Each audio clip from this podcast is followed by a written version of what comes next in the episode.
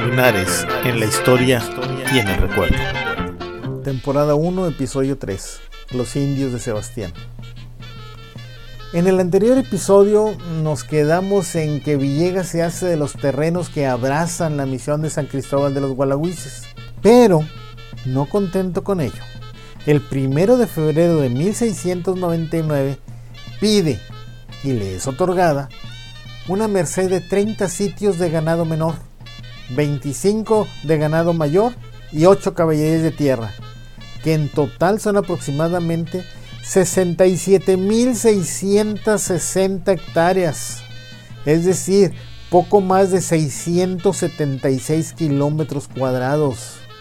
Mucho terreno. Este terreno empezaría a correr desde el primer arroyo que está por el camino que va a la chorrera, como una legua poco más o menos del ojo de agua de San Francisco de los Encinos, corriendo dichas tierras desde el arroyo expresado hasta donde alcancen, siguiéndose el camino para el arroyo de la Chorrera y Lomas del Desengaño, con todos sus salitres, pastos, aguajes y abreviaderos que en sus terrenos quedasen.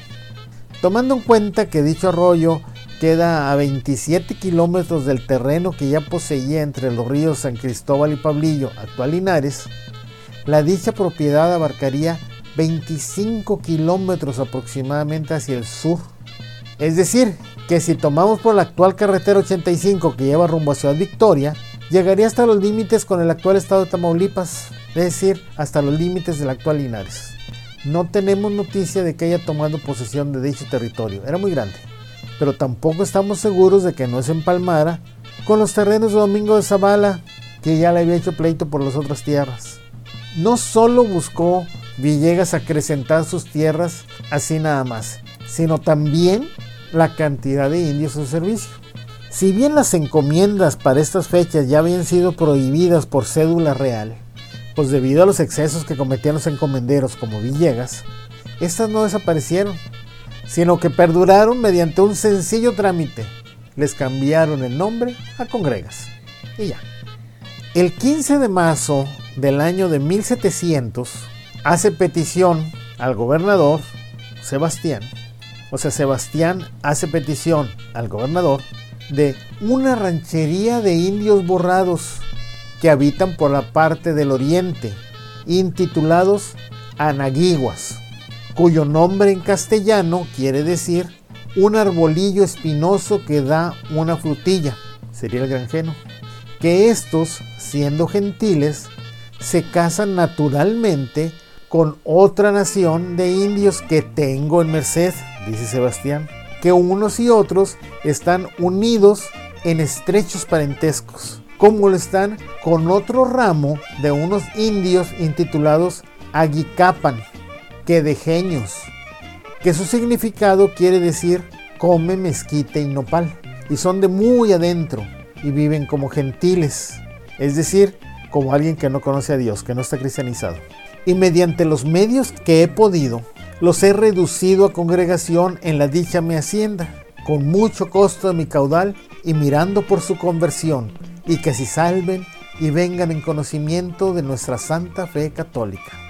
Qué buena gente era Sebastián, ¿verdad? Y a cambio que trabajaran gratis. Pues bueno, pide Sebastián que esta congregación se haga en mi hacienda de labor de Nuestra Señora del Rosario, para que en ella se vistan y se le administren los santos sacramentos por el ministro de la misión de San Cristóbal. Ambas naciones son concedidas por el gobernador. La hacienda de Nuestra Señora del Rosario, la propiedad del ya capitán Sebastián de Viegas Cumplido, se encuentra entre el río de San Cristóbal y el del Pablillo, parte de los terrenos que ya hemos hablado aquí. En otro episodio vamos a hablar exactamente dónde está esa hacienda, cómo queda y todo lo demás. El año siguiente, en 1701, el 26 de octubre para ser exactos, Villegas pide todavía otra merced de indios, manifestando me hallo con una hacienda de labor de mucha consecuencia en la misión de San Cristóbal, donde tengo mi vivienda. Y cerca de ella se hallan unos indios infieles que carecen del conocimiento de nuestra santa fe.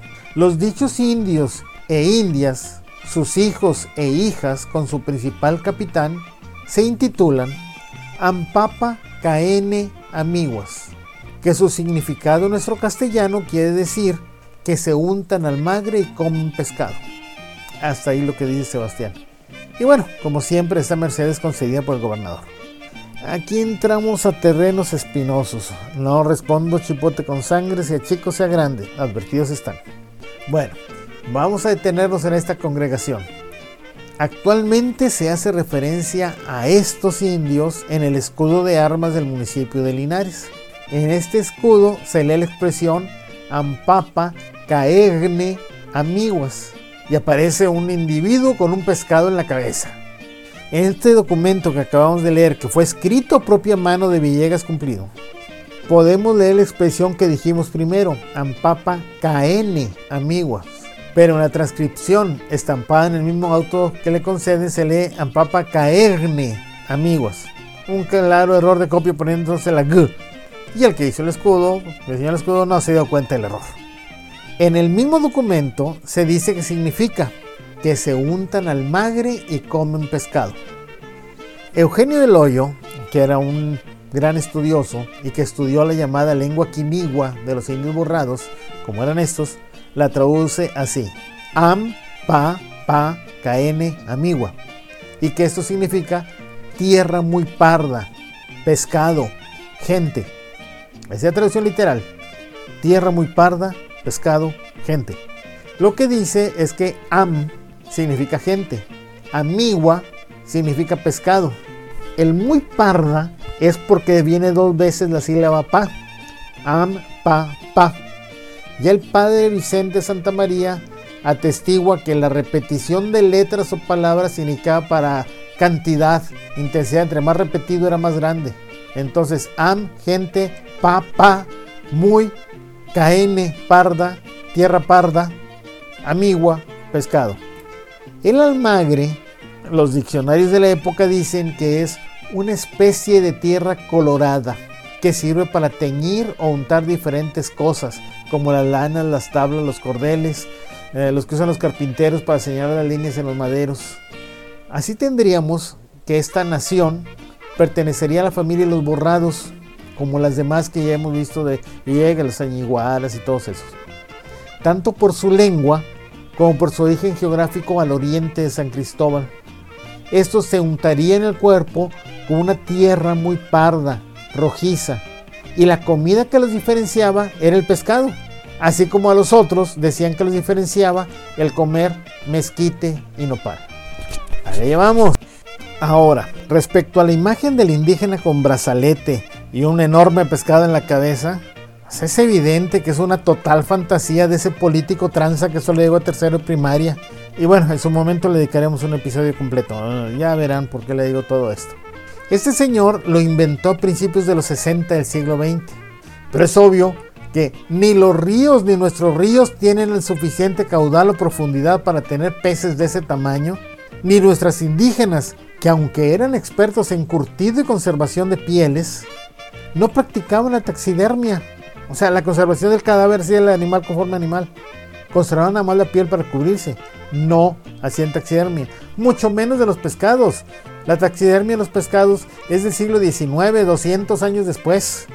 Entonces, pues no puede ser posible un pescado de ese tamaño. Híjole, ni en Soriana venden pescado de ese tamaño.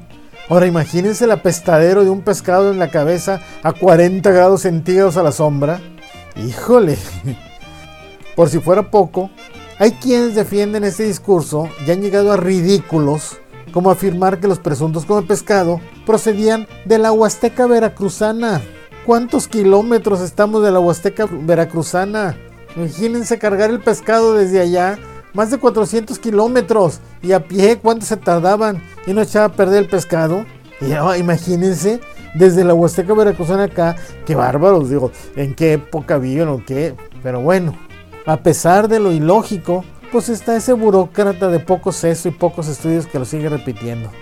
Ya no le hagamos caso por ahorita. Las mercedes de indios en encomienda o congrega no eran la única forma de Villegas de acrecentar su capital. El padre Perico Gómez Danés, que en paz descanse, da cuenta del bautizo en la misión de San Cristóbal de dos niños, indios borrados de nación Amapanama. Fíjese cómo se parece mucho a los otros eh, indios. Esos eran Amapanama. En ese año de 1701, muy probablemente producto de las entradas que acostumbraban a hacer los conquistadores colonizadores para capturar indios que después vendían como esclavos, pero dejaban los niños pequeños en las haciendas donde los bautizaban y los criaban. También encontramos esa misma referencia, bautizos de dos otomíes, uno en 1700 y otro en 1701, que pertenecían a la hacienda de Villegas, así como un niño borrado en 1700 y dos en 1701. Aunque ahí pues no nos dicen la nación, pero pues dicen que eran borrados y que eran de Villegas. Resumiendo, finalizando el año de 1701, tenemos al soldado y labrador Sebastián de Villegas cumplido, llegando al nuevo reino de León. Finalizando el año de 1701, tenemos al que era soldado y labrador, Sebastián de Villegas Cumplido, que había llegado al nuevo reino en 682 o 683 y que al casarse en el 687 no tenía propiedades, ahora con título de capitán y teniente alcalde mayor, con terrenos que rodean la misión de San Cristóbal, el actual terreno donde se halla Linares y otro grandísimo desde las sierras a San Francisco. Además posee encomiendas de indios. Uno, los aguiñiguaras, los uh, capitaneados por Juan que venían de la sierra entre Paulillo y Potosí. Los anaguiguas, borrados que se casan y están estrechamente emparentados con estos otros. Aguicapan, quedejeños, también emparentados con los otros. Y los ampapacaene amiguas, borrados que eran del mismo rumbo de oriente que todos los anteriores. Por si fuera poco, en 1695 su hermano José Cumplido recibió el alto cargo de juez de la Santa Hermandad en la Ciudad de México, con derecho a cobrar el portazgo, es decir, era el equivalente al puesto actual de mando general de la División de Caminos de la Guardia General de la antigua Policía Federal de Caminos, que podía cobrar multas y moches. Y además el puesto lo volvía muy cercano al virrey. El escenario está puestísimo para la fundación de Linares. Pero faltan otros actores, los gualagüises. En el próximo episodio vamos a hacer un paréntesis para hablar de los gualagüises y poder así entender el máximo pleito de Sebastián, pleito que aún perdura hasta nuestros días. Agradecemos nos hayan acompañado en esta emisión. José Alberto Rodríguez Ramírez, Huelito Beto, los espera en el próximo programa de Linares en la historia y en el recuerdo.